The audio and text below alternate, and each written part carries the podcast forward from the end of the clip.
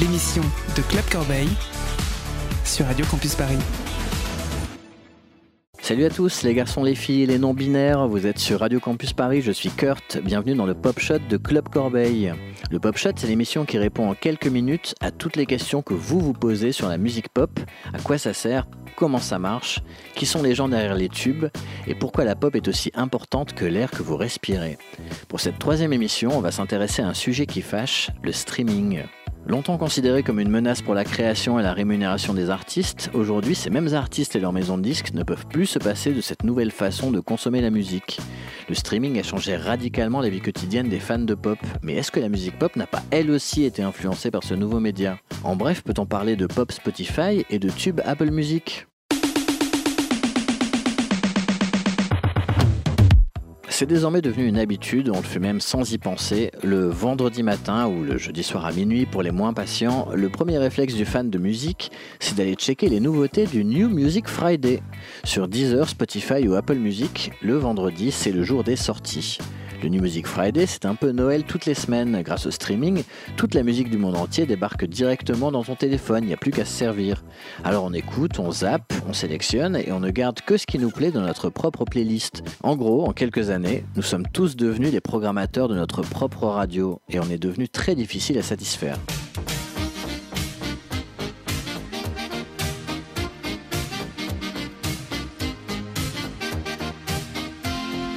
Dans les années 80, le seul endroit où découvrir de nouveaux titres, c'était la bonne vieille radio. Déjà à l'époque, les producteurs de tubes devaient se plier à certaines règles. Les intros des chansons prenaient bien leur temps pour laisser les animateurs papoter, lire le bulletin météo, balancer le top horaire et annoncer le titre qu'ils allaient diffuser. Les intros étaient alors longues comme le bras. Par exemple, dans la chanson de Europe, The Final Countdown, le leader suédois à choucroute peroxydée se mettait seulement à chanter au bout d'une minute vingt, une éternité ça nous laissait le temps de se faire un bon café ou une coloration avant que les choses sérieuses commencent.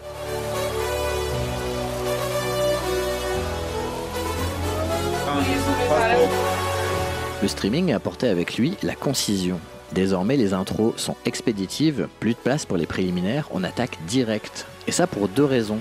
D'abord parce que l'abondance de morceaux disponibles font qu'on n'a pas toute la vie, et notre nouvelle chanson préférée est peut-être le morceau d'après. La deuxième raison est d'ordre bassement commercial. Pour être comptabilisé dans les nombres d'écoutes, il faut qu'un titre soit joué pendant 30 secondes. Si l'auditeur zappe avant ces 30 secondes fatidiques, adieu les royalties. C'est la raison pour laquelle aujourd'hui, les titres pop démarrent au quart de tour. Il faut réussir à accrocher l'auditeur dès les premières secondes. Alors on met tout ce qu'on a. On invite un rappeur en featuring, on balance le refrain, le bébé et l'eau du bain et on prie pour que l'auditeur ne s'ennuie pas. Le streaming avait déjà tué le format album, maintenant on accuse tout simplement Spotify d'avoir tué la musique pop avec trop de formatage. Mais attendez, c'est pas un truc de vieux con de se plaindre que dans la musique de jeunes tout se ressemble? Ben si, mais là en apportant la preuve que c'est bien réel. La Spotify pop, ça existe. Emily Warren, qui compose des tubes pour Dua Lipa ou les Chainsmokers, raconte en interview qu'un artiste est venu la voir en studio en lui demandant Ah voilà pour mon comeback, il me faudrait un titre qui sonne comme Spotify. Du coup, la Spotify pop, c'est un peu devenu une blague.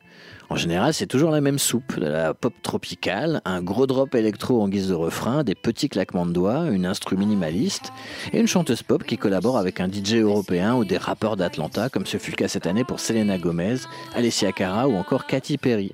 Somewhere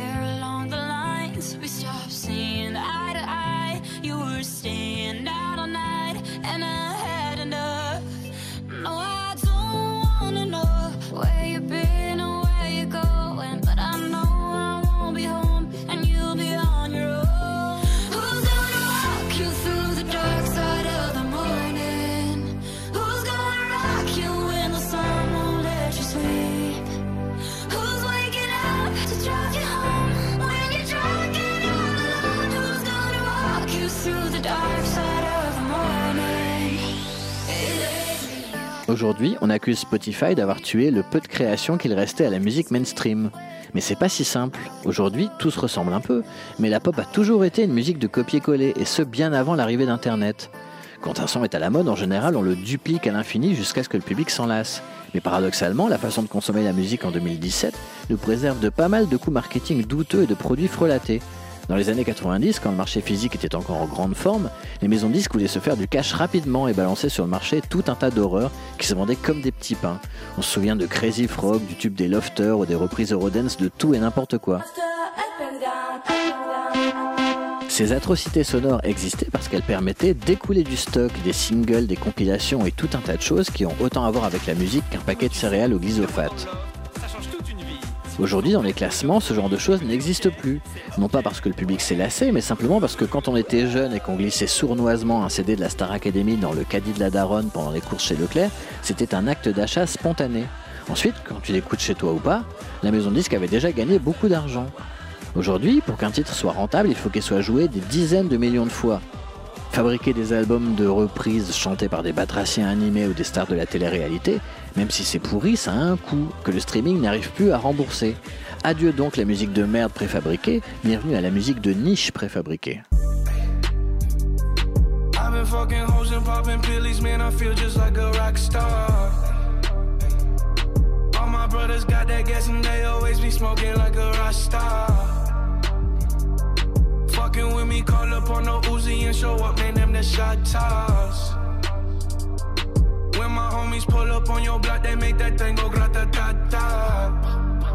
Parce que que l'on considère ou pas les qualités artistiques de la variété, du rappeur Joule, des tubes de Maître Gims ou de la trappe kilomètre, il y a un vrai public de vrais amateurs de musique derrière chaque stream.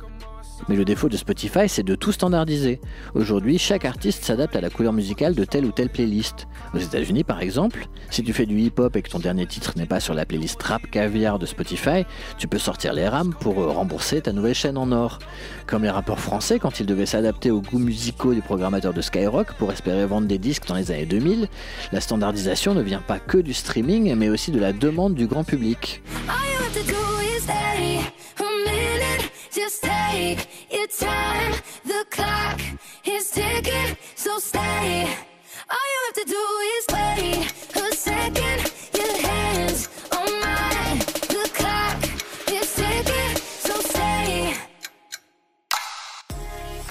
Alors n'écoutez pas votre pote aux cheveux sales qui adore les groupes pas connus des festivals. Le streaming n'est pas un danger pour la diversité de la musique pop, tout comme le matraquage des tubes en radio n'a jamais tué les musiques de niche. Le streaming a simplement remplacé presque tous les médias et il fait le boulot à notre place. Il remplace la radio avec ses playlists généralistes, il découvre les nouveautés pour nous avec ses algorithmes basés sur nos habitudes d'écoute, il trie, il classe, il recommande, il joue en boucle, il met en avant, il nous influence. Le défaut du streaming, c'est donc qu'il fait tout pour nous. Et quand on fait tout pour nous, ça nous paresseux. Quand le public est paresseux, les artistes aussi deviennent paresseux. Du coup, euh, si la Spotify Pop est un peu molle du cul, j'ai bien peur que ce soit un peu de notre faute. Voilà, sur ce constat presque rassurant, je propose qu'on se quitte sur un titre vraiment cool du groupe Super Organism, un collectif de 8 musiciens londoniens en provenance d'Angleterre, du Japon, d'Australie et de Nouvelle-Zélande. Rendez-vous dans un mois, le 3 janvier 2018, pour un nouveau numéro du Pop Shot. En attendant, n'hésitez pas à venir nous voir sur clubcorbeil.com. Je vous souhaite de très bonnes fêtes de fin d'année.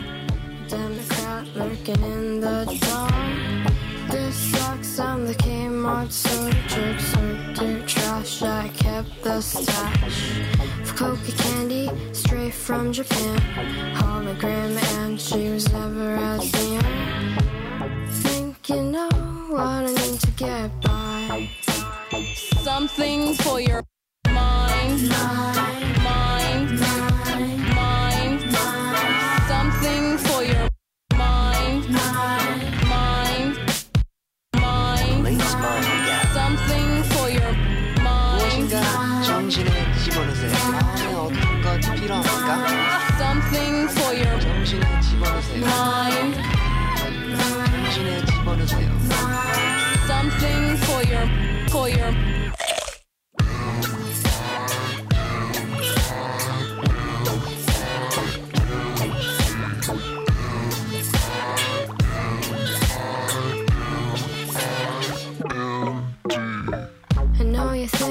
I'm a sociopath, my lovely prey. I'm a cliche.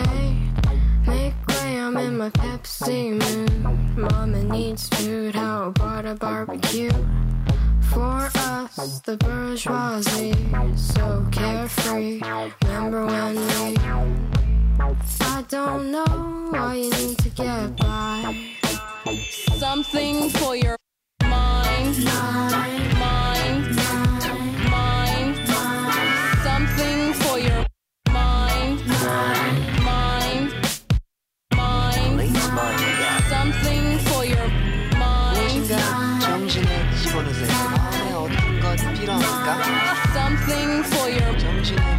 Nine.